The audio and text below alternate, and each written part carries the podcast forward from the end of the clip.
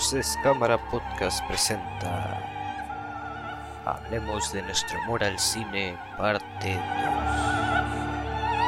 Hola, hola, bienvenidos a Luces Cámara Podcast. Mi nombre es Giovanni. Y yo soy Connor, ¿cómo están?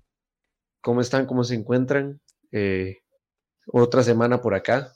Sí, ¿qué tal? Eh, ¿Qué tal Totalmente felices de un nuevo episodio. ¿Cómo has estado, Juan?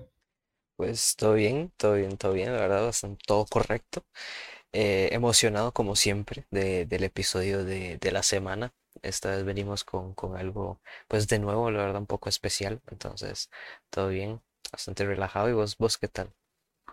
Bien, bien, por dicha, ya ahora sí en vacaciones totalmente.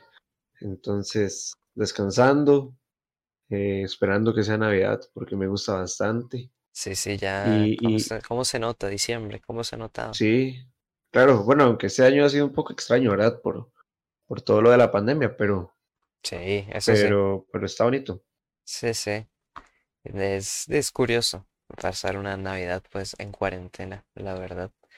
Y Sí, es- eso es uno de los grandes cambios, porque al menos en mi caso, yo siempre me reúno como con mi familia y es así como todos los primillos y mis tías y así, sí, pero creo que este año no, no, no se puede, entonces vamos a estar aquí, somos seis en, en la burbuja, por así decirlo, entonces vamos a estar aquí los seis y ahí también, de hecho hicimos un amigo secreto entre seis, entonces va a estar vacilón y curioso, vamos, tenemos ahí planeados hacer algunos juegos tontos que he visto en TikTok, pero bueno, ahí vamos a pasarla bien, vamos a sí, pasarla sí, bien. algo se hace porque pues sí, no, no se pueden hacer esas épicas celebraciones, pues hay que sobrevivir de alguna manera. No, y sabes qué estaba pensando hoy, de hecho, el, el, el 25, porque al menos el 25 también me reunía siempre en un almuerzo ahí donde una tía iba todo el mundo, pero entonces yo estaba pensando, este 25 va a pasar mucho que van a querer ir a pasear a lugares como, como algún mirador o así, y va a estar repleto de gente, entonces este 25 hay que tener cuidado, mejor quedarse en la casa viendo películas, viendo películas, sí, sí, ah, algunas de las que vayamos a decir hoy. Así es, hay que aprovechar que pues tenemos cine, por dicha, en, plataformas streaming, como ya hablamos, spoiler, tenemos un, un todo un episodio dedicado a plataformas de streaming para que lo vayan a ver por si no lo han visto. Así que donde ujú. hablamos de contenido buenísimo que pueden ver. Y Y ahora hay bueno, muchas, muchas opciones, muchas opciones, y mm, muchas de las que dicha. vamos a decir hoy han estado o están o van a estar en algunas de esas de streaming. Sí, porque bueno, como sabemos, algunas renuevan su catálogo hace poco. De hecho, algo que me gustó, un poco ahí de Netflix, que vol- volvieron a poner The Legend of Korra, la serie de Avatar, The Legend of Korra, Ah, que la habían puesto, yo la había empezado, pero la quitaron. Y otra vez ayer creo la volvieron a poner, entonces pues voy a darle otra vez ahí. De hecho, hoy me llegó una notificación al teléfono que decía que habían 62 títulos nuevos. Algo vi ahí que había una que se llamaba como Song Explorer o Music Explorer, no sé qué, que vienen, son como cinco capítulos de cinco canciones eh, icónicas y hablan de como de cómo las hicieron y así. También vi que viene uno que se llama Rómpanlo Todo, creo que es como de música de rock en español. Eh, Se ve bueno, pero vi que van a agregar un montón de títulos ahorita en Netflix. O sea, es buen momento para tener Netflix. sí, sí, entonces hay que aprovechar y como siempre se vienen pues las películas navideñas que pues también están entrando al nuevo catálogo. Sí, sí, sí, siempre, eh, siempre esta época se estrenan un montón de películas. De hecho, siempre se estrena como una película donde salen como 20 personas en el elenco, en el elenco principal y son como super actores y super actrices. Entonces, pero este año no, no sé si, si, si va a salir alguna así. No sé si, si habías visto eso, Juan. Creo que sí, es que no sé si salió este año, o sea, creo que de Netflix, creo que Netflix sacó una película, vi el tráiler como hace poco ahí en, la- en las principales, pero no estoy seguro si, si es de este año. Yo siempre Eh, me acuerdo que desde chiquillo, en estas épocas. Siempre estrenaban una película donde salían un montón de actores y actrices conocidos. Entonces era así como un boom porque todo el mundo iba a ver porque decía, oh, mae, Robert De Niro, etcétera, etcétera, todos juntos, qué increíble. Y, y siempre era un pegue porque, y siempre es así como de Navidad. sí, sí, el, porque bueno, el año pasado, creo que fue el año pasado que Netflix sacó en Navidad esta una animada el Ah, muy pasado, buena. Sí, que creo que fue el año pasado, sí. sí, que estuvo eh, nominada a los Oscar.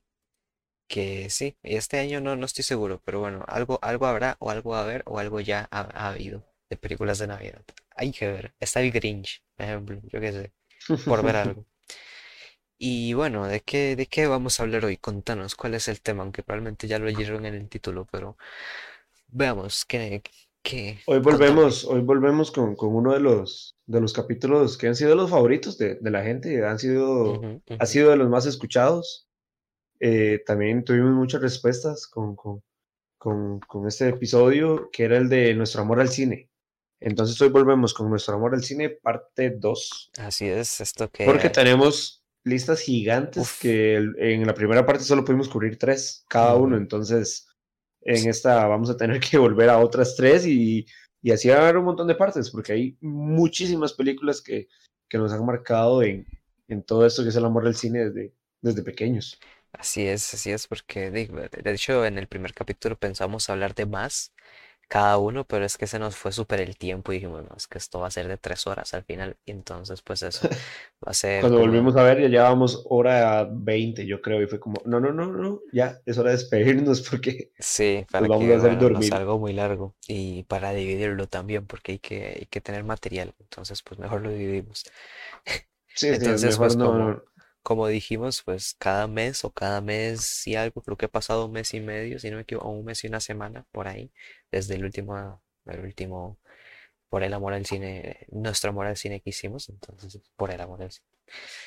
Sí, Eh, sí. entonces, todo bien, ¿Qué hoy te vamos parece si, si comienzo yo, Juan? Dale, dale, todo bien. Puedo, me das permiso, ¿sí? te, te concedo el permiso. Ok. Bueno, yo, yo vengo con, con tres intotas que me parecen que todas son un 10 totalmente. Al menos en mi criterio, todas son un 10.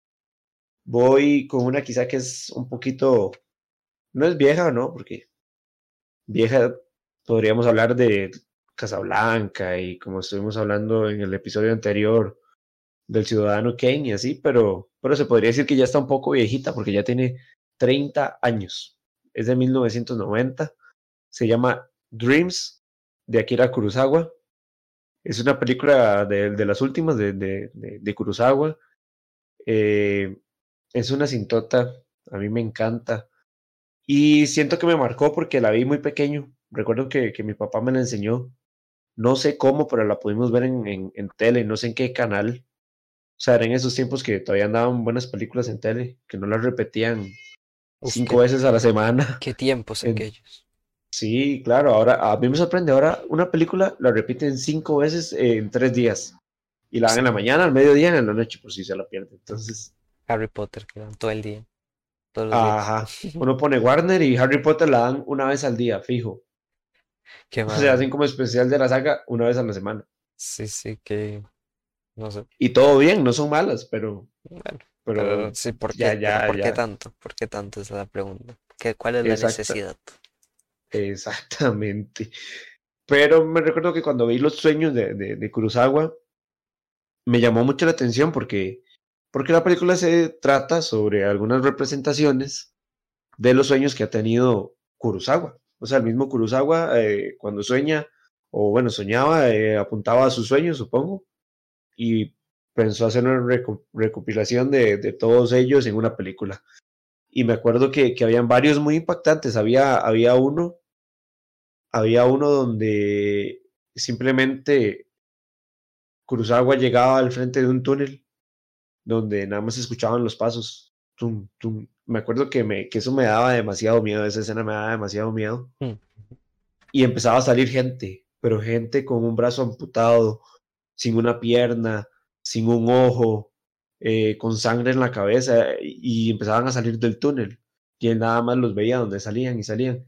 Y era una representación que él tuvo de un sueño de los, de los sobrevivientes de, de una de las guerras de, que tuvo Japón. Entonces, me recuerdo que me impactaba mucho ese sueño. Tiene otros donde va caminando por el bosque y ve como algunos rituales japoneses y así. Y también hay uno que es muy especial, que es una de las curiosidades, es donde está en un campo de girasoles y se encuentra con Van Gogh, con el pintor eh, holandés Van Gogh, que creo que la mayoría lo conocemos. Y una de las curiosidades es que está interpretado por eh, Martin Scorsese. Entonces, me recuerdo que, que mi papá me decía, ve, ese es Martin Scorsese. Y yo, en serio, qué curioso. Y mira, en, en una película de Kurosawa. Y también la, la, cinta en sí misma es producida por, por Steven Spielberg. Entonces, tiene como muy buena, muy buenas bases y, fue de lo último de, de Kurosawa. Quizá para la, para la crítica no fue tan, tan buena al inicio, como hablábamos el otro día, de muchas de las películas siempre piensan como, ah, no es tan buena, pero conforme va pasando el tiempo, no sé, va madurando por sí sola y, y se termina viendo como la joya que en realidad es, que eso fue lo que le pasó. Al inicio era como, ah, no está tan buena como, como Los Siete Samuráis de Kurosawa o, o, o otras de Kurosawa, entonces, pero conforme fue pasando el tiempo ya le dieron como su, su, su, su mérito y, y, y, se convirtió en, unas, en una de, de uno de los clásicos de, de Kurosawa me gustó bastante. No sé si la has visto, Juan. Eh, no, no, la verdad es que no la he visto. La he visto. Conocí algunas cositas de la película, pero no, la verdad es que no la he visto en su totalidad. Eh, estaba viendo que de hecho también participó George Lucas por ahí, por una parte con, con, efectos especiales, más que todo también como en la parte de los cuervos y así. ¿En serio? Ah, que, eso no lo sabía. Que George Lucas y con, con el equipo que, que, él tiene, el Industrial Light and Magic, el, ajá, ajá. los que ellos hicieron, la, la corporación que ellos hicieron, pues participó también en esta película. Y también se dice que, eh, que Kurosawa, bueno, dice que, que, el guion fue escrito en dos meses o menos. Dice tal vez un poco menos de dos meses. Imagínate, súper poco. Ojalá pudiera escribir un guion en dos meses. Sí, y, y tal guion. Y tal guion, exactamente. Ah, de hecho, no sé si, si supiste lo, las, no sé, lo, lo que dijo Francis Ford Coppola, que salió hace poco eh, unas declaraciones sobre George Lucas. Ahora que estamos hablando de George Lucas. No. Que dijo, dijo que, que, que lástima que George Lucas casi que su carrera eh, en el cine fuera, se limitara a Star Wars. O sea, como que, que fue una limitante más bien para él. Se encerró en Star Wars, digamos, y que, que tenía muchísimo futuro, que le hubiera gustado ver más de George Lucas porque, bueno, al menos yo he visto, creo que tiene dos películas nada más que no son Star Wars. Bueno, obviamente tiene Indiana Jones, pero es Sí. como una codirección con Spielberg. Entonces, pero si es del solo, me acuerdo de American Graffiti, que es muy buena, muy, muy buena de culto. Y Ujú. está también eh, THX, THX. ujú. que es, eh, me acuerdo que THX la vi también muy pequeño y no entendí nada. Y creo que solo esa vez la he visto. Entonces tendría que volver a repasar, pero sí me acuerdo que, que me gustó bastante también por todo lo de la ciencia ficción y así. Y ya se le veían indicios de Star Wars, de hecho, se veían indicios de Star Wars desde ese momento. Pero algo curioso que de George Lucas y que salió hace poco Francis Ford Coppola diciendo. Sí, de quién sabe, pues si hubiera estado curioso, tal vez. Pero sí se centró de, pues es el bebé, es el bebé de. Y, y lo vendió a Disney, vendiste a Disney al mejor, vendiste tu hijo al mejor postor. Bueno, Bueno, y sigue sacando plata de ahí, ¿verdad? sí, O sí, es, obviamente, sí. es- ese es el, el, el, el, el ganso de los huevos de oro, totalmente. Sí, sí, claro, claro. ¿Cómo no? ¿Cómo no va a hacerlo? Por algo, no sé, por algo lo vendió. Lo vendió por una absurda cantidad de dinero y pues no va a estar contento. Bueno, más o menos. Sí ha tenido sus deslices con las películas de Disney, pero bueno, eso es otro tema. Siempre, yo creo que en todos los podcasts terminamos hablando algo de Star Wars, creo. Sé, ¿Sí? algo, mínimo, unas cuantas palabras terminamos hablando de Star Wars. Y eso que no hemos hablado de Mandalorian, debemos hablar de Mandalorian un día. ¿Será, será que Luces Cámara Podcast también hace reviews de series? Ha- Habla de series un poco. Ya hemos hablado de bastantes, creo yo, más bien. Sí, El Breaking Bad también siempre sale sí, Breaking Bad en algún momento. sí, sí, sí, es, es verdad, es verdad, de hecho. Y probablemente salga, porque, bueno, voy yo con una película, todo bien, puedo proseguir. Ok. Em, yo hoy traigo como primera película, voy a hablar de una película coreana, eh, una que es dirigida por Chang Wook Park. eh, Tal vez algunos la conocen, tal vez algunos no. Esta película, bueno, es la segunda, de hecho, de una trilogía que el director, el propio director, denomina como la trilogía de la venganza. Bastante original, que porque todas las películas, eh, el tema principal de las tres películas, pues es este, la venganza. Son historias separadas, pero es ese. Y pues así se llama la trilogía, muy buena. Eh, y pues eso, sí, la, la- nos cuenta historias separadas que por- de- de- y de manera bastante manera diferente y generando la pregunta siempre el por qué, el porqué de la venganza y generando una duda. Eh, la primera película de esta trilogía se llama Sympathy of Mr. Vengeance. La segunda, que es de la que vamos a hablar, es Old Boy del Mm. 2003. Eh, muy importante, eh, la del 2003, porque hay un remake de esta película que se salió, si no me equivoco, en el 2013. 10 años Que es después. increíblemente mala. Sí, con Josh Brolin. Eh, ¿quién es el director? Ahorita no recuerdo, pero Spike Lee, Spike Lee ah, es el director que me y sorprende eso también. sí, y, y eso es interpretada por Josh Brolin. No, no la vean, por favor. Si la han visto, pues, y si no han visto la del 2003, la original eh, de Chang Woon Park, por favor, véanla. Eh, y la tercera en esta trilogía es Sympathy of Lady Vengeance, o Lady Vengeance, nada más, que esta salió en el 2005, si no me equivoco. Entonces, Ujú. esas son las que lo componen. Y bueno, All Boy, de la que vamos a hablar, nos cuenta la historia de Dae-soo, eh, un señor muy coreano, que bueno, es un hombre de negocios que un poco fracasado, la verdad, que, que se ve que, que es un tipo de papá, un padre de familia, un poco eh, borracho, adicto al alcohol y esas cosas, que en un momento, en una noche de copas, es, no, no, es, ¿cómo se dice? Retenido por la policía. eh, por, no sé, algún conflicto, no se sabe muy bien, eh, y bueno, es después liber- recogido, pues le pagan la fianza y sin motivo aparente de la nada es secuestrado por personas que no sabe quién. Simplemente es secuestrado y es confinado en una celda eh, donde su, única compañía es el televisor. Y pues es encerrado sin saber el motivo por largos 15 años. Eh, después de, de 15 años, bueno, pues es liberado. Él trata como de escaparse, pero justo como creo que es un mes, si no me equivoco, algo así, antes de que él complete su plan de escape, pues lo liberan.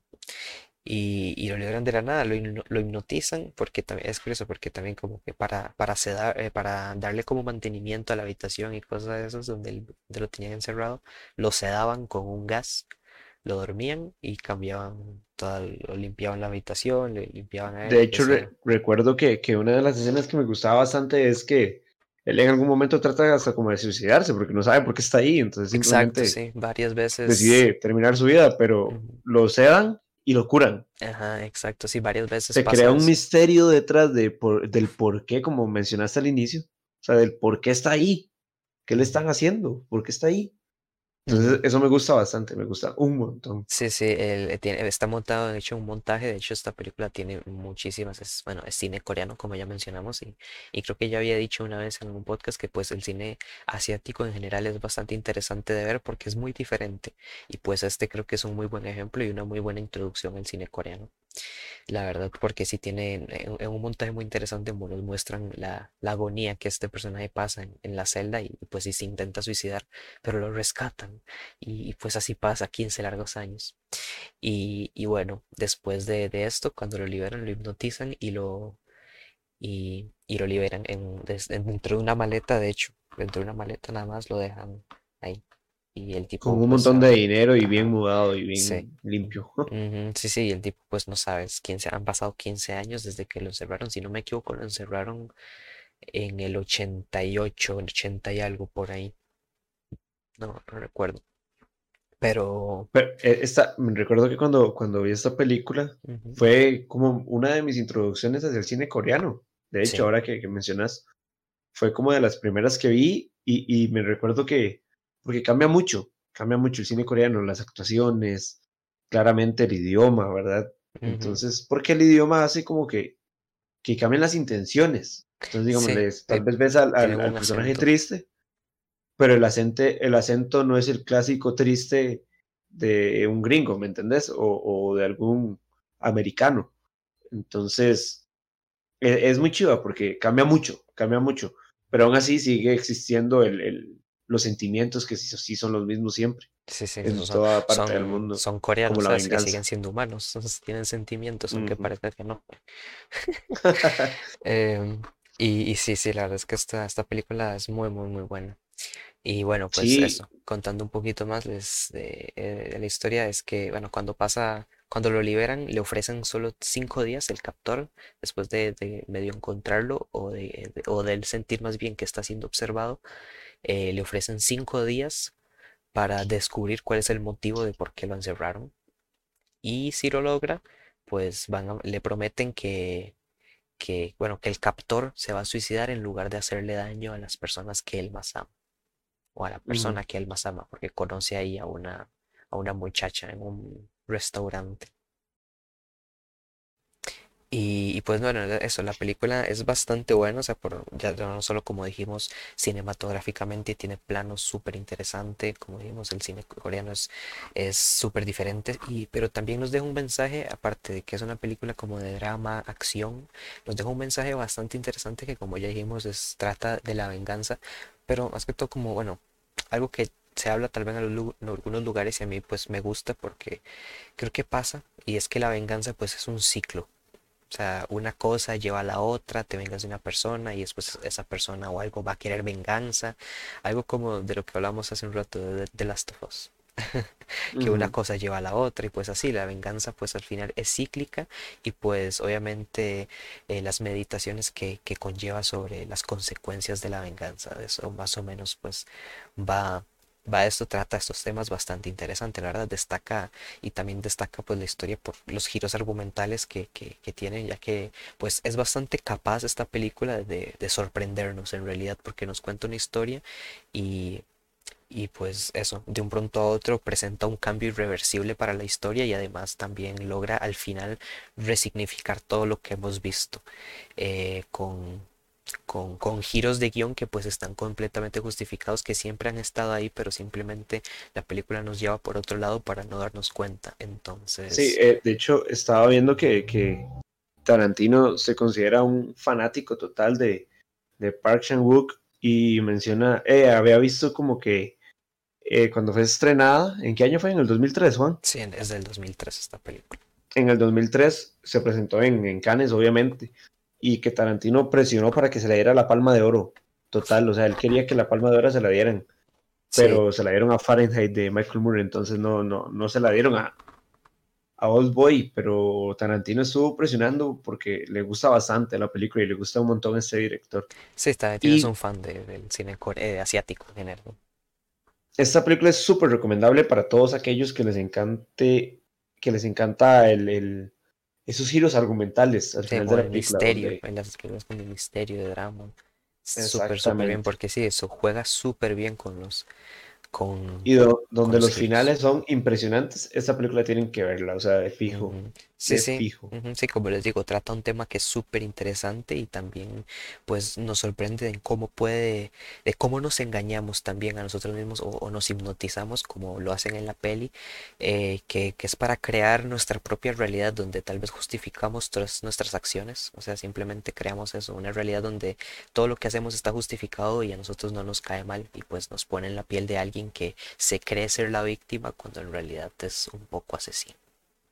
Sí, entonces, entonces esa, creo que esa cinta estuvo en Netflix un tiempo, no sé ahora si no, ya no está, la busqué hace poco pues para verla para el podcast y ya no está en Netflix, pero sí estuvo hace poco, así que tal vez la vuelvan a poner, hay que estar atentos. Hasta la Eh, nueva, la nueva de Spike Lee estuvo también, pero la nueva de Spike Lee no vale absolutamente nada la pena. De hecho, me parece increíble que él sea el director. Siento, siento que fue que le dieron demasiada plata, demasiada, demasiada, demasiada plata para que fuera el director sí, y que de cierta manera el nombre que apareciera ahí, dirigida por Spike Lee, vendiera. Pero aún así la pues, película es muy, muy mala. pues sí, probablemente, No sé si viste hace poco que salió como una canción de los Animaniacs de la nueva versión de Hulu. Ajá, sí, donde hablan que, que Hollywood ya no tiene, ya no tiene imaginación, ajá, que no sí, saben sí, qué hacer, entonces que solo sacan reboots y reboots y salían criticando Old Boy con Josh Brolin, de hecho, sale un póster así gigante. Joder, es que qué mala, es que no, no, qué mala, qué mala. Porque no es el mismo sentido, o sea, tal vez la película pues tiene acción y todo eso, pero es que no es lo mismo, o sea, no tiene obviamente el mismo sentido de la venganza tal vez que le da el director y, y, pues obviamente no, no, para nada le rinde tributo, la verdad. No, y, y que lo- los, los gringos tienen esta maña, no pueden ver algo bueno en, en- en otros países Sí, porque porque ya se lo quieren, a- se lo quieren adueñar y dicen, ¿cómo no se me ocurrió a mí primero? Dos ejemplos claros de, de, de esto es Abre los ojos, la española, que luego sacaron Manila Sky, que es con, con Tom Cruise y Penélope Cruz, que de hecho salen las dos, en el original también sale Penélope Cruz y hace el mismo papel, mm, solo que eh, Manila Sky no es mala, solo que, o sea, es como una copia, es como decir, sí, ok, lo hicieron ellos, pero también nosotros, sí, no entonces tiene la misma esencia. no tiene jamás la misma esencia. Y otra película que se me viene a la mente es, eh, ¿cómo se llama esta película argentina? Se me fue el nombre, que sale Ricardo Darín, tal vez vos la has visto. eh, es El secreto de sus ojos, eh, esta película argentina de Ricardo Darín, que es buenísima, buenísima. Y sacaron un, una, un remake ahí todo vulgar, que ni me acuerdo del nombre, pero era todo, todo malo. Esta, esta cinta del secreto de sus ojos ganó el Oscar a mejor película eh, extranjera. Es buenísima, es argentina. Pero entonces vamos a esto, o sea, no sé, es- Hollywood siempre tiene este tamaño, o sea, como que dicen, mae, eso es demasiado bueno, hagámoslo de nuestro.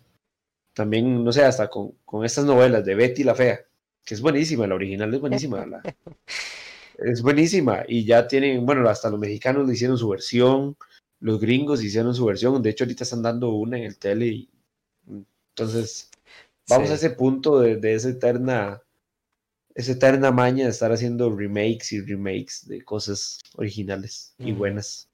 Sí, sí, te diría que algunos, pues, algunos triunfan, pero muy pocos son los casos, ¿no? Los remakes o, Y si triunfan, no, triunfan con la misma calidad de los originales, Sí, sí, obviamente, o, o, es igual, o logran superarlo, o, se quedan decentes, pero bueno, cosas de remakes. Deberíamos hablar de remakes y, y originales algún día.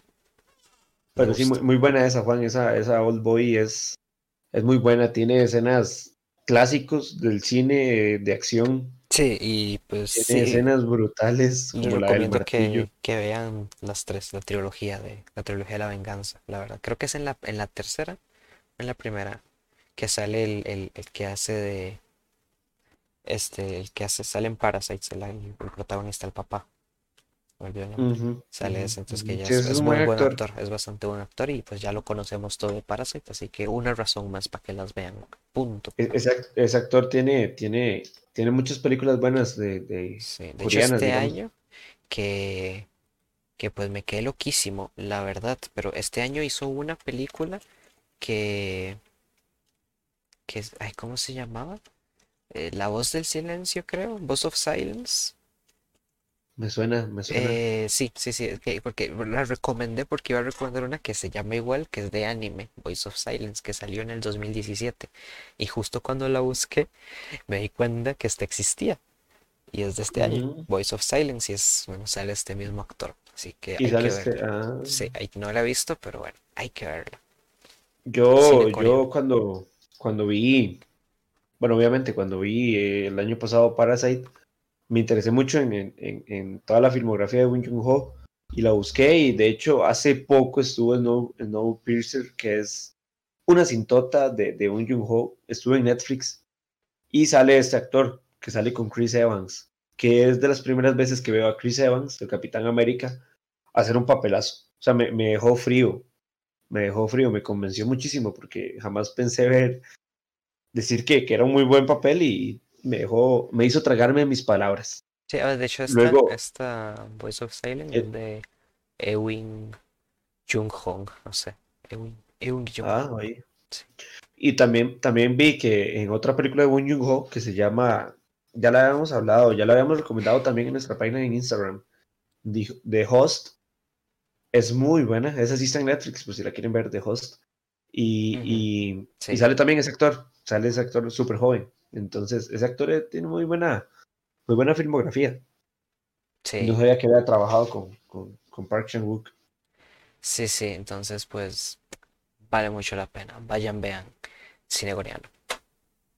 Sí, el cine coreano tiene, creo que, que al menos aquí en Costa Rica, eh, no, no, no, no es tan, tan apreciado en algunos casos.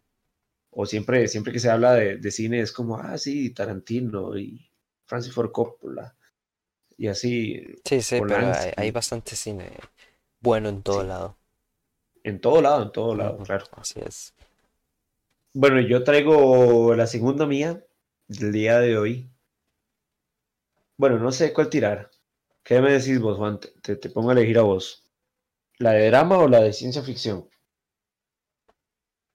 Hablemos un poquito, pues, de, de drama, ya que estamos. De drama, de drama. Vamos a ver una. Entonces voy a hablar de, de, de una de las películas que me recuerdo que la primera vez que la vi, la vi, la empecé a ver eh, tranquilo ahí, chill, recostado.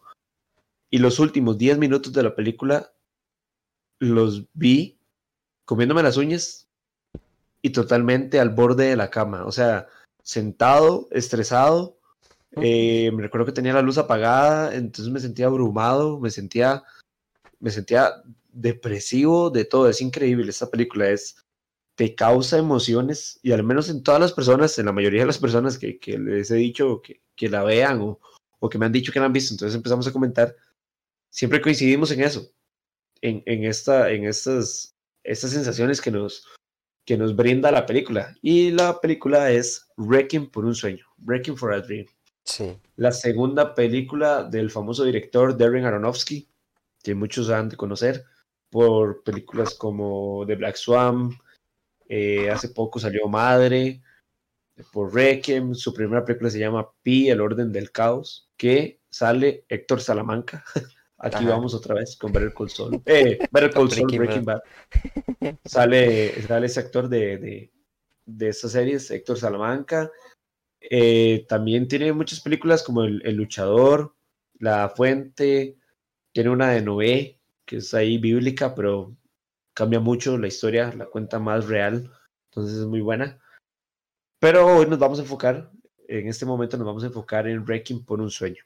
Una de las mejores películas de, de, este director, es su segunda película, que eso es increíble porque con esta segunda película ya tuvo una nominación al Oscar que, que fue por actriz de reparto para Ellen Burstyn, que no lo ganó, no lo ganó, lastimosamente no, no lo pudo ganar, pero su actuación es magistral. Sale Jared Leto, el, el actor, famoso actor también que Sí. muchos conocemos, y si no lo conocen por sus actuaciones, lo conocen por su música. En 30 Seconds to Mars es el vocalista, el dueño de la banda. Eh, es el Joker de, del Escuadrón Suicida, la última película que, que hubo del Escuadrón Suicida, él es el Joker, que no le fue muy bien, pero, pero ahí está. Se enojó cuando no se lo dieron en todo para la película de Todd Phillips, se, había enojado. Eh, también sale también sale Jennifer Connelly, que en ese momento era, era mi crush como actriz. Me acuerdo, me acuerdo que cuando la vi por primera vez, yo dije, ¡oh, quién es esa muchacha tan guapa! Y me encantaba Jennifer Connelly, me encantaba.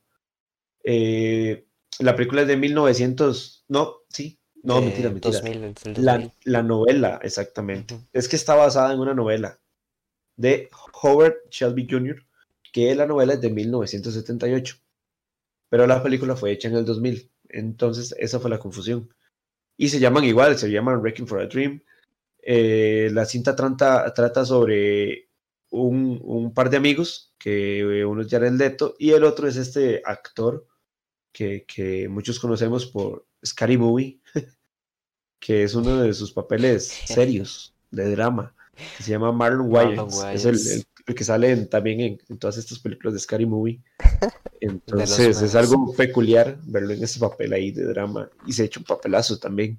Entonces son estos dos amigos, son Jared Leto y, y Marlon Wayans, donde Jennifer Connelly es la pareja de, de Jared Leto y entonces simplemente están sobreviviendo, sobreviviendo a, a- la vida en una época un poco joven en su adolescencia, donde todos están llenos de sueños, donde cada uno quiere hacer las cosas bien, pero algunos quieren tomar atajos por medio de las drogas, ya que consumen y todo esto.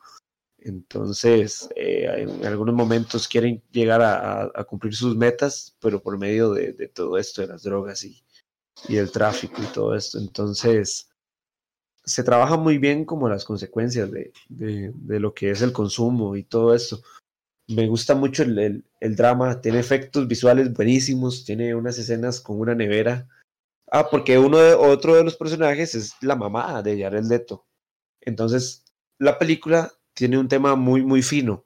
Habla sobre el tipo de adicciones que tenemos todos los seres humanos. Pero no solo adicciones a la droga existen, ¿verdad?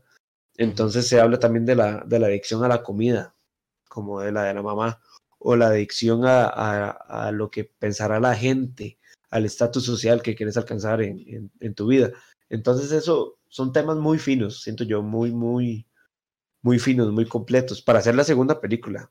O sea, tenemos que recordarnos de eso. Era un joven director que, que se mandó a hacer una, una, una película basada en una novela y la pegó, la pegó bastante bien. Hasta el día de hoy sigue siendo un clásico, un clásico que no es tan viejito, de los 2000. O sea, es del, de lo primero del milenio. Y, y, y me, me, recuerdo que esta película también la vi muy pequeño. Me gustó muchísimo, muchísimo. Siempre me marcó. Fue como, como en el mismo tiempo que vi Transporting. Entonces, y también tratan como de lo mismo, la, la droga y todas las consecuencias. Entonces, recuerdo que me gustaban mucho este tipo de películas. Esta película costó 4.500, no, 4 millones 500 mil dólares y recaudó 7 millones 390 mil dólares. Le fue bien, tampoco fue un éxito en taquilla, pero, pero le fue bien. Le volvemos a lo mismo, tal vez, de, de, esas películas que en su momento no son del todo apreciadas. Exactamente, exactamente. Vacilón, sí, no sé qué, qué vacilón. La mayoría que hemos escogido, pues sufren de eso.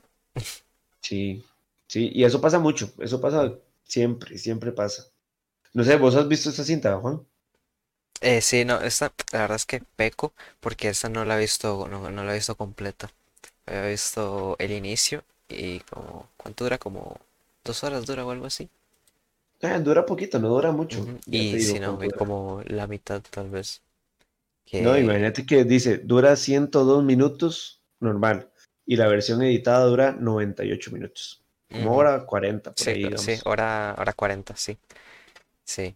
Eh, Entonces, e, esa se la recomiendo. Los últimos 10 minutos van a, sentir sensaciones que quizá nunca haya sentido. Van a, sentir eh, donde todo este mundo de los actores, de los personajes ficticios, perdón, va a convertirse en el momento y en el espacio en el que están viendo la película. Van a tener miedo. O sea, esta película causa miedo. Y no es que salgan fantasmas ni, ni nada extraño sino que van a sentir miedo. O sea, sí, a mí me recordó, lo que había visto de la peli me recordó una que, que, bueno, que hecho vi hace relativamente poco, que me la habían recomendado, eh, muy buena recomendación, que es Perfect Blue, que es una película ah, de anime que que, que, pues más o menos, o sea, esos mismos sentimientos que vos decís que tal vez que, que da miedo y tal vez y un poco como está contada la historia, pues me recordó a, a eso. No trata de drogas, trata, la película va metiendo un poquito aquí una, una mención extra, mención extra Perfect Blue, que es una película que cuenta la historia de iguales de anime, como dije, que cuenta la historia de una cantante que, que de estas idols, bueno, que está a punto, una cantante que está a punto de dejarlo y quiere convertirse en actriz, y pues que esto le conlleva a ciertas cosillas con algunos admiradores eh, pasados de esos eh, y, y y, y, como la creación que tienen los avatars, me gustó mucho la película porque tiene un tema que, de creación como de del avatar, la persona, la persona que la gente cree que vos sos en, en internet o por lo que vos haces y la persona que vos sos en realidad. Entonces. Y, no sé si sabías, o sea, no, no, sé si lo mencionabas por eso, pero hay una escena en Perfect Blue y en, y en Wrecking for a Dream que es igual. Sí. Que es la escena donde, donde ella se mete en la bañera y ah, grita. brutal. Esa escena es, brutal. igual. Es brutal. Es igual. Y es porque, porque este director es totalmente fanático a, Perfect Blue. Mm. Totalmente fanático. Al punto que llegó a comprar los derechos de Perfect Blue. Y es el dueño ahorita de los derechos de Perfect Blue. Porque él quería hacer una película en, en carne y hueso, como, como decimos un live action de, de, de, la cinta, pero dijo, no, no, mejor no voy a hacer un live action, voy a hacer una, una versión mía, una, una... Mi versión. Exactamente. Y fue cuando sacó The Black Swan, que es la misma historia, solo que en, real, en lugar de ser una cantante es como una bailarina. una bailarina. Pero tiene, es casi que copiada al carboncillo, todo, todo, hasta tiene escenas igual. Pero eh, Darren Aronofsky es totalmente fanático de Perfect Blue y el director, que ahorita no recuerdo el nombre de Perfect Blue. Satoshi Kon. Ese mismo, Satoshi Kon. Eh, Perfect Blue es buenísima y de hecho tiene, como te digo, toda la filmografía de, de Darren Aronofsky siempre tiene conexión con Perfect Blue. Entonces, buena mención esa, Juan. Se me había ido totalmente Perfect Blue. Sí, ahí, perfectísimo. Pero, pero se, se lo recomiendo bastante. Creo que Requiem ya no está, no sé si está en Netflix, estuvo su buen tiempo, estuve en Netflix como tres veces me la eché, porque trato de verla una vez al año. Es de esas películas que me marcaron demasiado, demasiado. Eh, no sé, es muy buena, se la recomiendo totalmente. Sí, sí, me gustaría que, la vieran y me comentaran qué tal les, les, les fue con ese final. Sí, como digo, lo que vi la verdad es que sí, sí merece bastante la pena. No sé por qué nunca pues terminé de verla, pues por qué no, la verdad, pero hay que, hay que. Es esas películas que sí valen bastante la pena. Y algo curioso es ver a este actor, como les mencionaba, a, Marlon Wayans haciendo un papel muy bueno y muy fuerte. Sí, dramático y muy bueno, sí, porque eso sí, como decía, está acostumbrado a verse en, esas de Scary muy un poco raras. Pero bueno. Eh, ok, pues voy a seguir yo también un poco con eh, una película de drama también. Eh, un momento, ya. Y ahora sí. Eh, pues bueno, entonces voy a seguir yo con una película también de drama. Esta probablemente todas la, todas la conocen, todos, todos, los presentes la conocen. Eh, es reciente, creo que sí, tiene solo siete añitos, pero fue una película que vi, bueno, cuando estaba en el colegio en realidad y pues bastante... Que, que me gustó bastante, me impactó bastante, nada más y nada menos que una película de Martin Scorsese. Eh, bueno, esta película está basada, de hecho, en una historia real de, de Jordan Belfort. Tal vez a quién es, pero es un que es un exitoso corredor de bolsa que empezó siendo pues un pobre muchacho eh, y se convirtió en un multimillonario. era una persona cualquiera X de clase bastante baja y eso. Eh, y pues esa, era de esas personas que ganaba, llegó a ganar hasta 50 millones de dólares al año eso es verídico, 100% verídico. Eh, y bueno, y esto pues lo llevó también a acusaciones, fue a la cárcel por acusaciones de estafa, eh, que bueno, pues donde aprovechó el tiempo para hacerse aún más millonario, porque los millonarios, los que, los de mentalidad de tiburón, como dicen, pues ahí están. y pues en la cárcel eso aprovechó para hacerse más millonario, escribiendo pues toda su biografía. Eh, ya que se, encontró con este Jordan Belfort, se encontró con, con, un famoso escritor que también estaba pasando por ahí tiempo en la cárcel, que se llama Tommy Chung, que bueno, pues este le ayudó a relatar eh, su, su, biografía en un libro que iba a salir en el 2007, y este iba a ser nada más ni nada menos que El Lobo de Wall Street. Y en 2009 sacó como una secuela del libro que se llama se llamaba Catching with the Wolf of Wall Street. Eh, y bueno, pues los dos fueron super ventas al instante y se han traducido en más de 18 idiomas diferentes hasta la fecha. Siguen siendo super ventas. Sí, es de esos libros. Y pues bueno, está obviamente Hollywood, como ya dijimos, no iba a perder el tiempo y decidió hacer no una, sino dos películas. Como curiosidad, hay dos películas. La primera es del año 2000, se llama The Boiler Room. Esta está protagonizada por Vin Diesel y Ben Affleck y está dirigida por Ben Younger. Y pues nos cuenta la historia eh, de, del mismo de Jordan Belfort. Creo que lo protagoniza eh, Vin Diesel. Y, y pues eso nos cuenta una historia tal vez un poco más fiel tal vez a los libros. Entonces eh, y tiene y no tiene tantas cosas pues cinematográficas la verdad como más que todo destacó eh, la mítica. Y es buena no voy a decir que es mala porque si es buena The Boiler Room recomienda que lo vea pero no se compara a la mítica que tal vez los conozcan del 2013 que pues es la que tiene el mismo nombre protagonizada por Leonardo DiCaprio y dirigida por Martin Scorsese como ya dije. Casi nada. Wolf of Wall Street eh, homónima del, del- de la novela, como ya dije, eh, y que eso que nos cuenta eh, la historia de Jordan Belfort de una manera, pues, ¿cómo que se va a decir? O sea, interpretada magistralmente por Leonardo DiCaprio. ¿Qué más les puedo decir? Una película de Leonardo, DiCaprio, punto. Ya con solo esa vamos a verla, punto para verla. No, y me parece, me parece que esta, esta, El Lobo de Wall Street es de las mejores producciones de, de esta década pasada, digamos. O sea, Sí, sí, sí, técnicamente es perfecta. Es perfecta duda todo. Todo, la música, las escenas, la edición.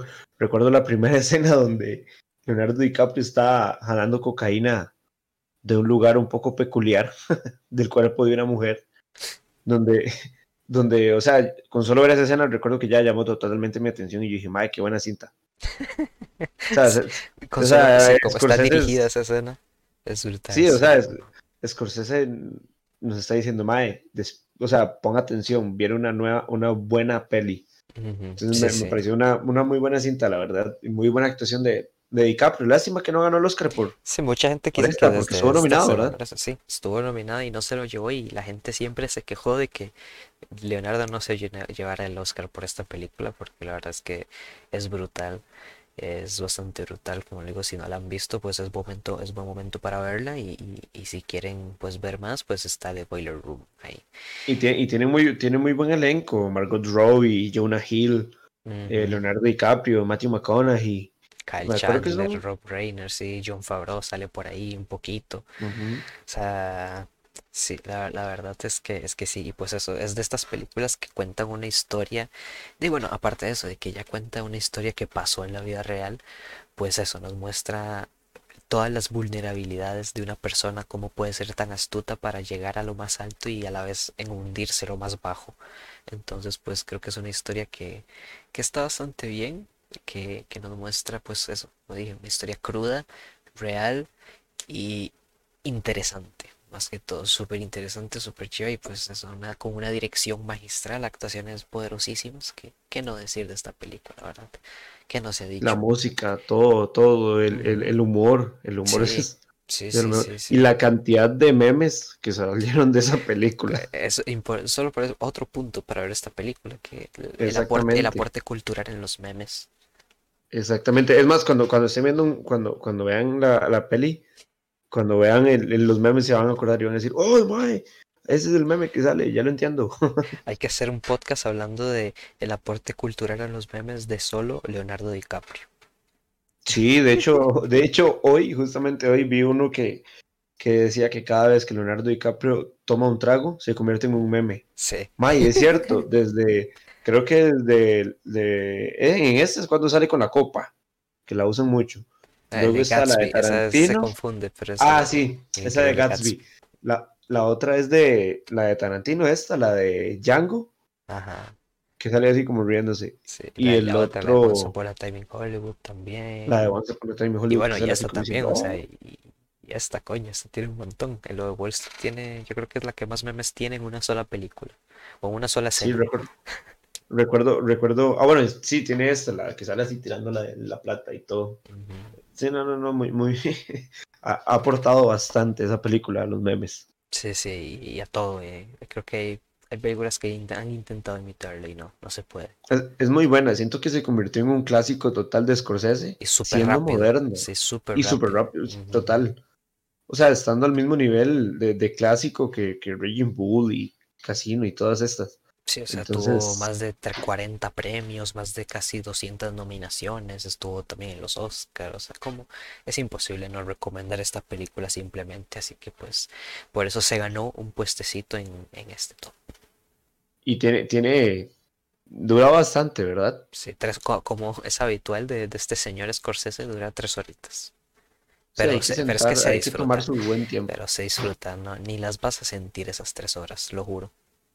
Sí, es que es, que es muy buena, hasta como te mencionaba, lo, lo, lo graciosa Sí, que tiene un super eh, ritmo, tiene un ritmo muy bueno, entonces pues sabe, sabe llevar súper llevadera. Sí, sí, muy, muy buena esa, Juan, me, me gusta bastante. Sí, recomendadísimo. Sí, de mis favoritas. Entonces, pasamos a la siguiente mía. que ahora sí vamos con ciencia ficción. Traigo la un última, ¿no? clásico. Ya, ya está la tercera. Sí, Sí, sí, es la última, la última. Qué nervios. Ok, ok, voy a prepararme. Redoble, por favor. Vamos con, con... muchas gracias, muchas gracias. Vamos con, con un super clásico. Que una de las curiosidades de esta película es que ha sido de las que más cuts, digamos que así como se llaman en inglés, tiene. Porque existe el director Scott, el cut del productor, el cut de los fans, el cut de no sé qué, el, de todo, el definitive cut, entonces tiene todo tipo de cortes. Y es la famosísima Blade Runner, la original, la primera, la primerita, la de 1982, dirigida nada más y nada menos que por Ridley Scott, eh, este gran director, eh, que también es el director de Alien, como lo pueden saber, eh, de Alien, de Gladiador. Tiene muchísimas películas de la caída del halcón negro. O sea, todas sus Sí. películas son demasiado buenas. Sí, Ridley Scott también merece ser analizado. Sí, sí, sí, claro. Y Blade Runner fue su primer película eh, grabada por él en Estados Unidos. Todo lo que había hecho era en Inglaterra, pero esta ya era en Estados Unidos. Y hubo mucho problema con Blade Runner. Blade Runner, eh, aparte, aparte de que era un poco, un poco complicada su historia, porque Blade Runner está basada en uno, en uno, en un libro de Philip K. Dick que se llama. Me gusta mucho el nombre en inglés, espero no equivocarme. Se llama Do Androids Dreams with Electronical Chips, creo, algo así. Entonces, como que si los androides eh, a, la hora de dormir sueñan con ovejas mecánicas. Do Android Streams of Electric Ships. Ah, ves, algo así era. Entonces, eh, totalmente cambiaron el nombre, ¿verdad? Blade Runner y Do Androids, bla, bla, bla. El libro es buenísimo. Yo no soy muy bueno para, para- de hecho, yo no soy muy bueno para leer, soy bastante malo. soy bastante malo leyendo porque me cuesta mucho y duro mucho, duro, duro mucho leyéndome un libro. Pero recuerdo que con esa novela de Philip K. Dick duré menos de una semana leyéndola y, y creo que la he leído más de dos veces. Es demasiado buena, demasiado buena. Si la película es excelente, es un 10 puro de culto también.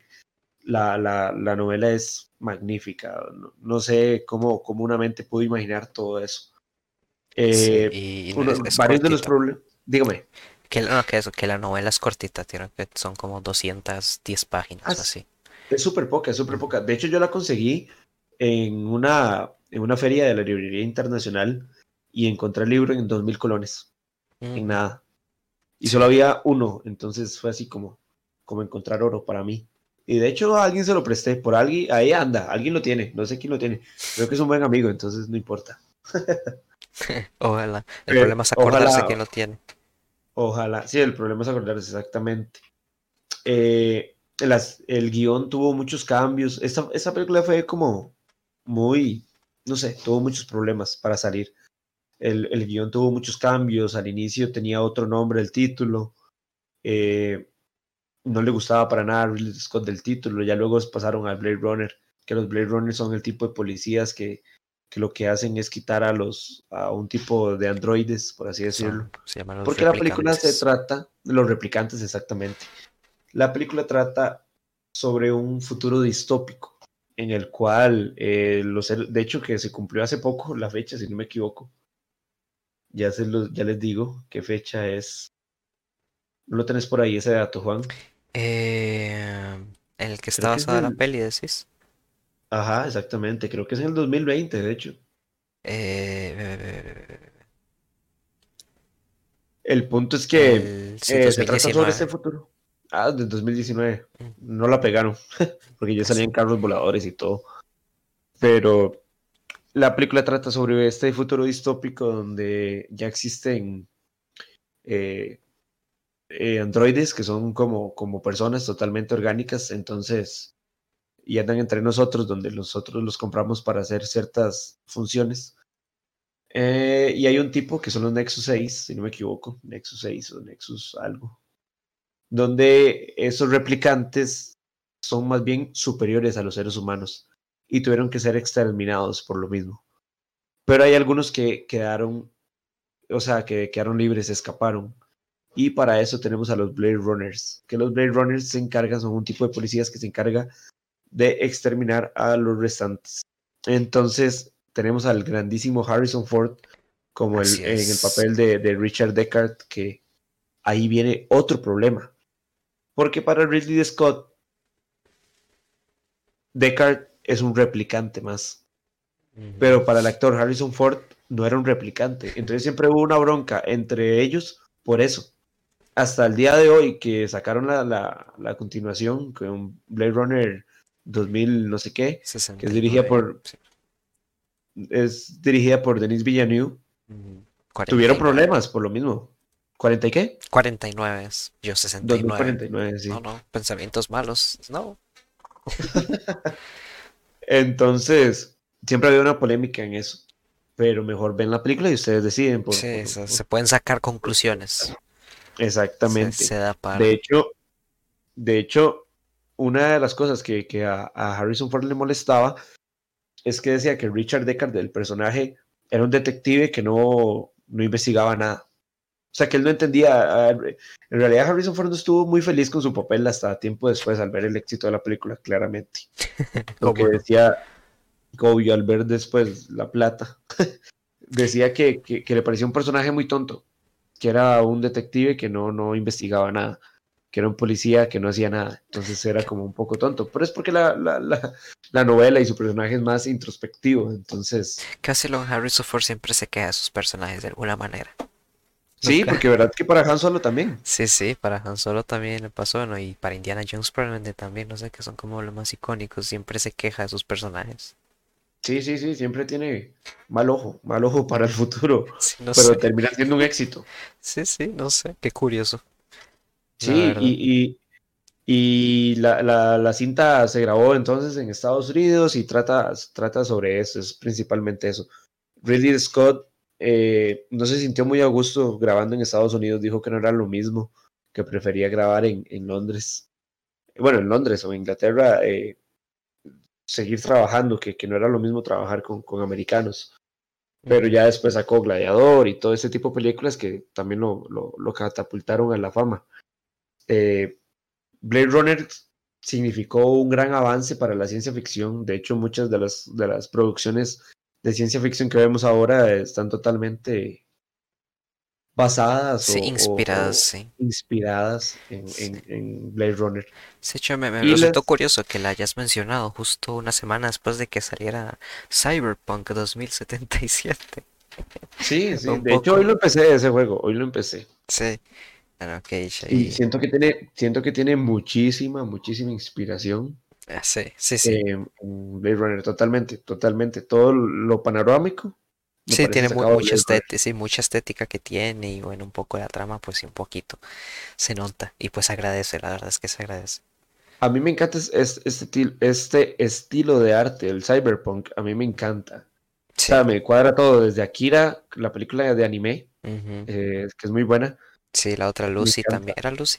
¿Era que se llama? Lucy, sí. Eh, no, hay una que se llama Lucy y, y hay otra que se eh, Ghost in the Shell. Ghost in the Shell. Ghost in the Shell es buenísima, la, la película de anime, la, la de hecho, curioso, live action. Los las, dos, las dos live action son interpretadas por Scarlett Johansson, ¿no? La de Lucy y la de Ghost in the Shell. Ajá, exactamente. Pero ese estilo de cyberpunk me encanta y creo que fue por Blade Runner, porque Blade Runner también la vi pequeño. Claramente me marcó muchísimo en, la ciencia ficción. Todavía recuerdo esa primera escena donde sale, bueno, la primera escena no, pero una de las primeras escenas donde va uno de los carros voladores y aparece un anuncio de Coca-Cola. Entonces era toda la publicidad hacia Coca-Cola y y pensar que en un futuro todavía existe Coca-Cola y está súper presente en los anuncios. Me encantaba, me encantaba y me encantaba ver esos colores neones, eh, esas ropas. estética.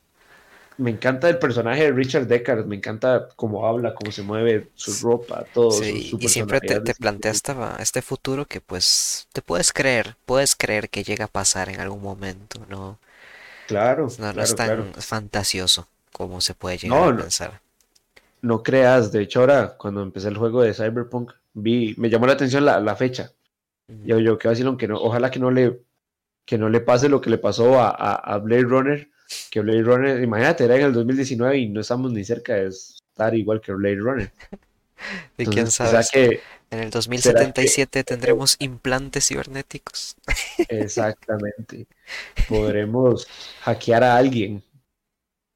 Imagínate. Entonces, esta película se, ha, convertido en una de, de mis favoritas del, del, séptimo arte.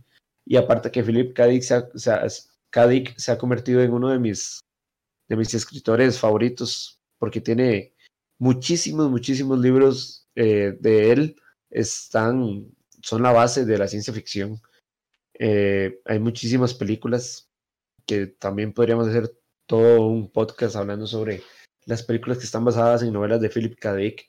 Él murió muy joven, murió muy joven porque padecía de esquizofrenia, tenía muchos problemas mentales, entonces una de las curiosidades es que para Blade Runner no le gustaba la idea de que hicieran la película, pero Ridley, Scott habló con él y lo, convenció de ver un avance, porque ni siquiera se había estrenado la película, y él pudo ver un avance y salió totalmente feliz. Le dijo a Ridley Scott, le dio la mano y un abrazo, y le dijo que él había sido el único que había podido representar su mundo como él lo veía.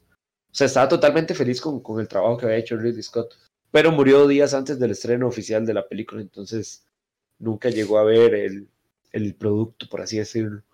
Y una, otra de las curiosidades que les mencionaba eso, que, que tenía varios cortes, tenía el director Scott, la versión que sacó la productora, la versión original, la versión final, la versión definitiva, la versión gold, es que en una tiene varios finales, tiene como siete finales. Varios se pueden conseguir en YouTube, otros no, otros solo están escritos en el guion. Sí. Pero uno que me llama mucho la atención es que cuando termina la película se ven unas escenas donde va un carro que era un carro futurista en medio de las montañas. Pero iba sobre una calle, no va volando, va sobre una calle.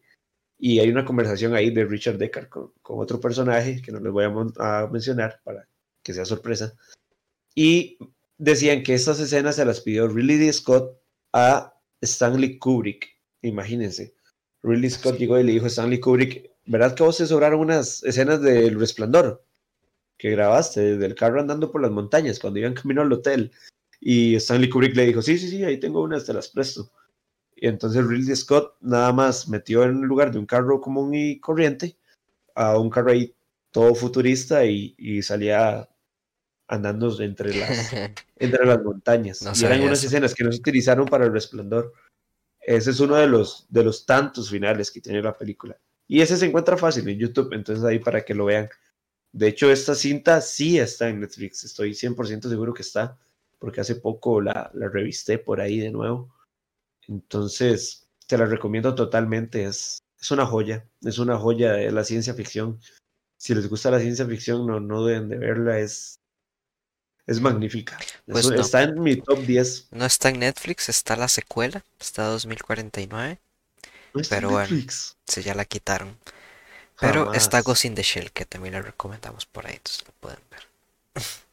Mae, pero hace poco la vi, qué, qué, qué increíble. Volvemos a lo mismo, Netflix pasa quitando y poniendo y... Qué madre. Bueno, pero eh, como dice Juan, hace un par de años... Creo, que en, creo que en, Prime sí está, creo. Ah, bueno. En Amazon Prime sí está. Creo que, que hace un par de años, Juan, sacaron la, la secuela, se podría decir. Que ya la secuela no está basada en ningún libro ni nada, simplemente quisieron sacarla.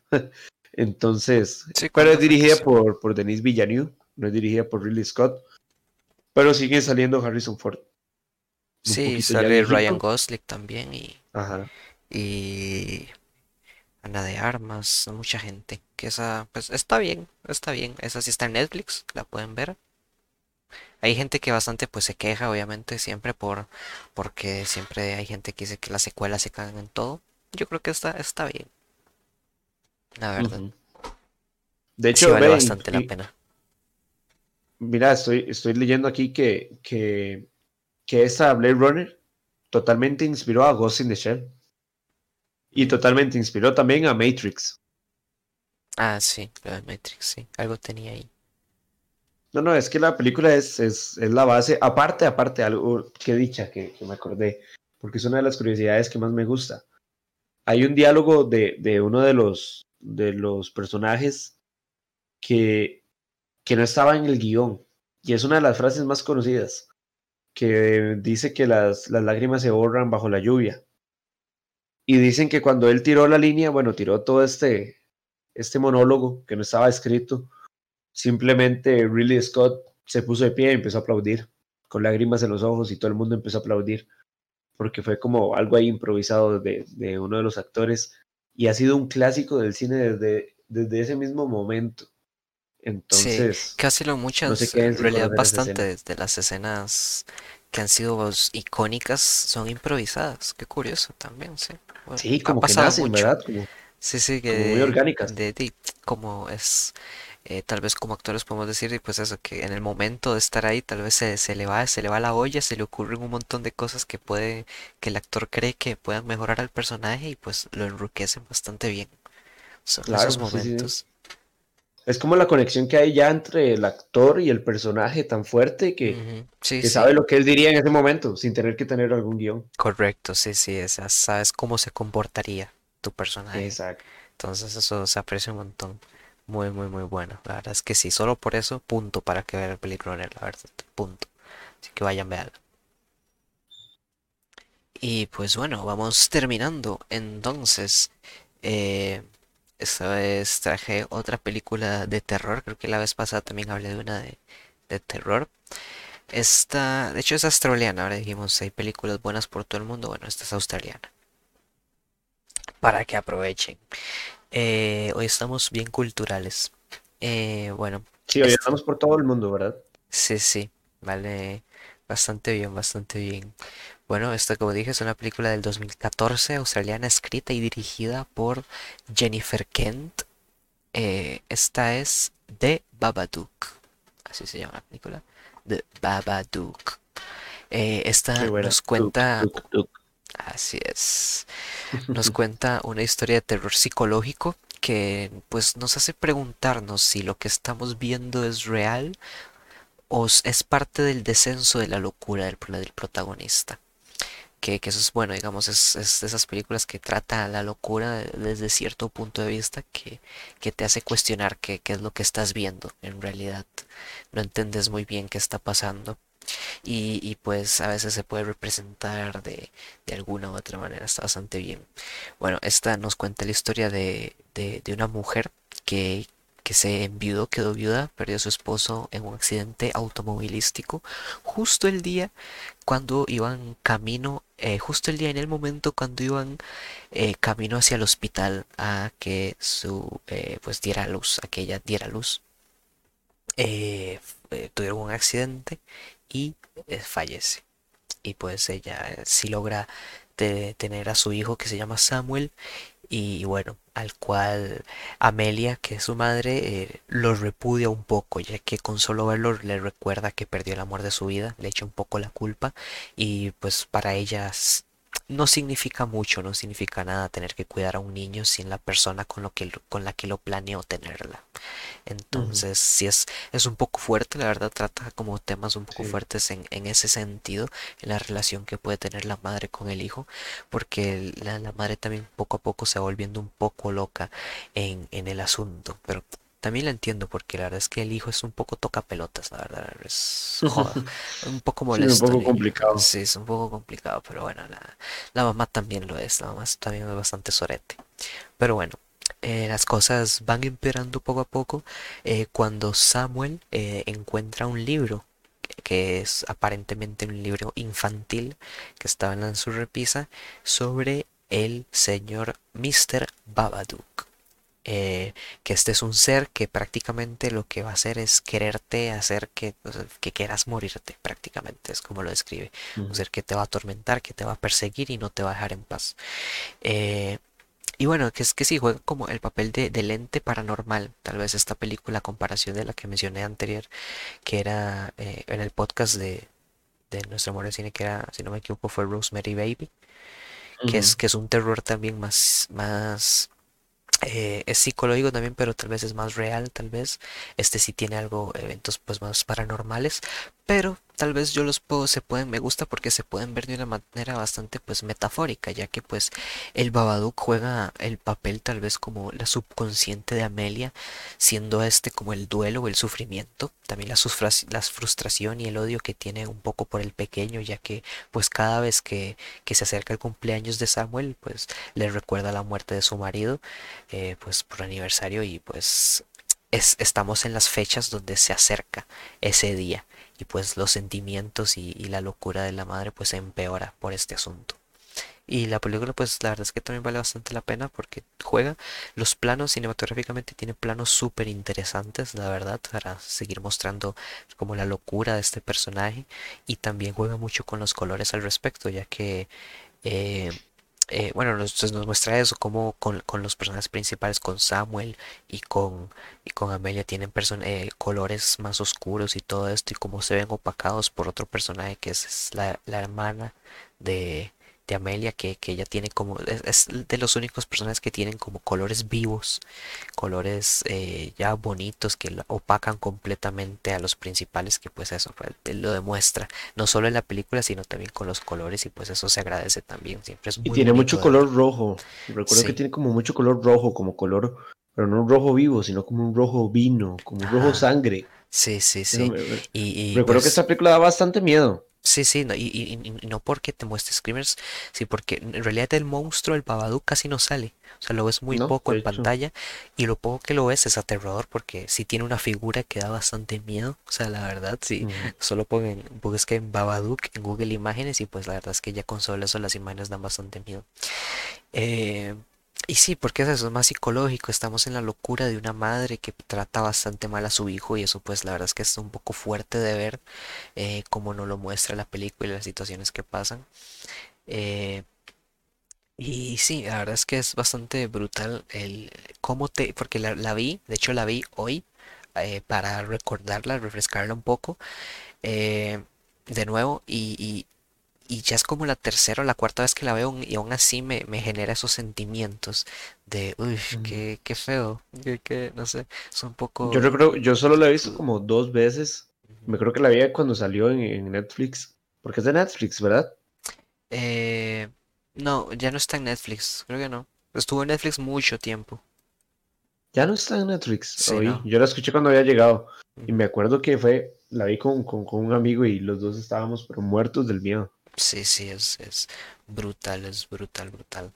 Porque si eso juega mucho con la expectativa y juega también con los silencios, sabe aprovechar todos los planos, tiene, como dije, planos súper interesantes que te causan tensión y todo eso. Entonces, de Babadook es mi recomendación de terror de, este podcast de hoy, que vale, de verdad. Es, es, una sintota, es una sintota. Lástima que ya no está en, Pensé que estaba en Netflix. Sí, yo, la busqué en Netflix porque sí estuvo mucho, pero muchísimo tiempo en Netflix y ya no está. De hecho, me pasaba saliendo y yo decía, como no, no, ya no la quiero volver a ver. Me dio mucho miedo. Sí, sí, es muy bueno. Es más, yo juraba que era de Netflix. Juraba que era de Netflix. Sí, no, no, es. Está, bueno, como mencionas, es australiana, entonces es bastante bueno. Sí, recuerdo que hay una escena, hay una escena de del, del, chiquillo cuando va en el carro que pega un grito y es estremecedora. Sí, sí, sí, eh, eh, pasan muchas escenas en el carro que la verdad es que eso, o sea, vas manejando en el carro y tienes escenas súper terroríficas, algo en algo súper cotidiano. O sea, en, ajá, en un carro, o sea, algo cerrado, algo es hasta de día, yo creo la escena. Sí, exacto. Y aún así, es brutal, brutal. se pueden ver, pues, si les gustó, por ejemplo, The Lighthouse, que es una película que también explora un poco la caída en la locura de un personaje, pues esta también pues, les puede gustar, tal vez. Mm. Sí, no, no, no, es, es, muy buena, es muy, muy, muy buena. Tengo que volverla a ver, vos sabes. Sí, sí. Hace mucho no la veo, pero es que me da mucho miedo. Me recuerdo, el Babadook me da demasiado miedo. Sí, sí, la, es cortita, dura hora y media la película, pero uff, ¿qué hora y media? Sí, sí, bien aprovechada, bien aprovechada. Sí, sí. Para pasar creo, creo que fue, creo, que fue mala idea hablar de, del Babadook a estas horas de la noche, Juan. Pero, pero todo bien. y, más que lo busqué, lo busqué porque me, lo busqué ahorita que dijiste que buscarlo en Google y No, no, fue mala idea. Sí, sí, no, es terrible. De hecho, es de las figuras que más miedo me dan, la verdad. Sí, Una es porque, de, de- sale creo que en Expediente X, creo, ese Mr. Chocolate Teeth era. ay, no sé Eh, si buscarlo, Juan. Da mucho miedo. es, a mí, a mí son de los que más yuyu me dan, la verdad. Mister, Chocolate Teeth, chucle teeth. ay, no. Ah, sí, no. Sí, sí, no. No, no, ya. Sí, son de esas figuras humanoides que, que son Sí, no. completamente perturbadoras, la verdad. Y que Ese, tienen pi- como una sonrisa ahí maligna y unos ojos que lo dicen todo. Sí, Mr. Babadook, no se metan con él. Qué coño miedo da, tío. Pero véanla, véanla. Es, es- todas las películas que hemos dicho hoy son joyas, todas. Sí, Todas tienen una razón del por qué estar aquí. Son demasiado buenas. así es, y coméntenos, ¿están de acuerdo con, con las seleccionadas para este episodio? ¿No están de acuerdo? ¿Cuáles, cuáles les gustaría? Tal vez coméntenos. Recuerden que nos pueden seguir en nuestras redes sociales, en Facebook eh, y tanto en Instagram, y nos pueden escribir también por Anchor. Eh, y escríbanos qué, cuáles, qué le pareció, cuáles películas creen que merecen estar tal vez en el próximo Por Nuestro Amor al Cine. Eh, ¿qué creen? No sé, coméntenos, háblennos. Y recuerden que, que la próxima semana, la próxima, sí, ya la próxima es la del 24. No, mentiras. O sí, es la próxima. sí, la próxima semana es pues, Navidad, sí. Sí, la próxima semana traeremos un, un- una sorpresa para ustedes, un giveaway. Entonces estén pendientes, estén pendientes porque Sí, sí. vienen, vienen premios muy buenos, muy Ujú. buenos, Juan. Sí, sí, la otra semana, síganos, estén atentos, porque sí, la otra semana vamos a empezar con un sorteito de Navidad, fin de año, que el que se lo lleve, pues va a tener, va a estar muy bien preparado para las Sí. películas que se vienen y todo eso. Y, aún- y aún no sabemos bien cómo, qué dinámica utilizar. Tenemos, eh, tenemos en mente varias dinámicas, pero queremos hacerlo donde ustedes participen bastante y tengan bastante oportunidad de, de- de llevarse el premio, porque en realidad está muy, muy bueno. Sí, hasta yo, yo, yo creo que yo voy a participar, voy a hacerme un perfil falso para, para poder participar porque está muy bueno. No, no lo había pensado, la verdad es que buena idea, buena idea, así es. ¿Ves, Así ves, Juan? que eso. Sí, muchísimas gracias por escucharnos. Ya se nos está haciendo un poquito tarde. Así que muchísimas gracias por escucharnos de nuevo. Yo soy Connor. Y yo soy Giovanni, muchas gracias por, por escucharnos y nos vemos la próxima. Esto fue Luces Cámara Podcast y nos vemos. Buenas noches, buenas tardes, buenos días, buenos... Tengan buena vida, buenas vibras. Hasta luego.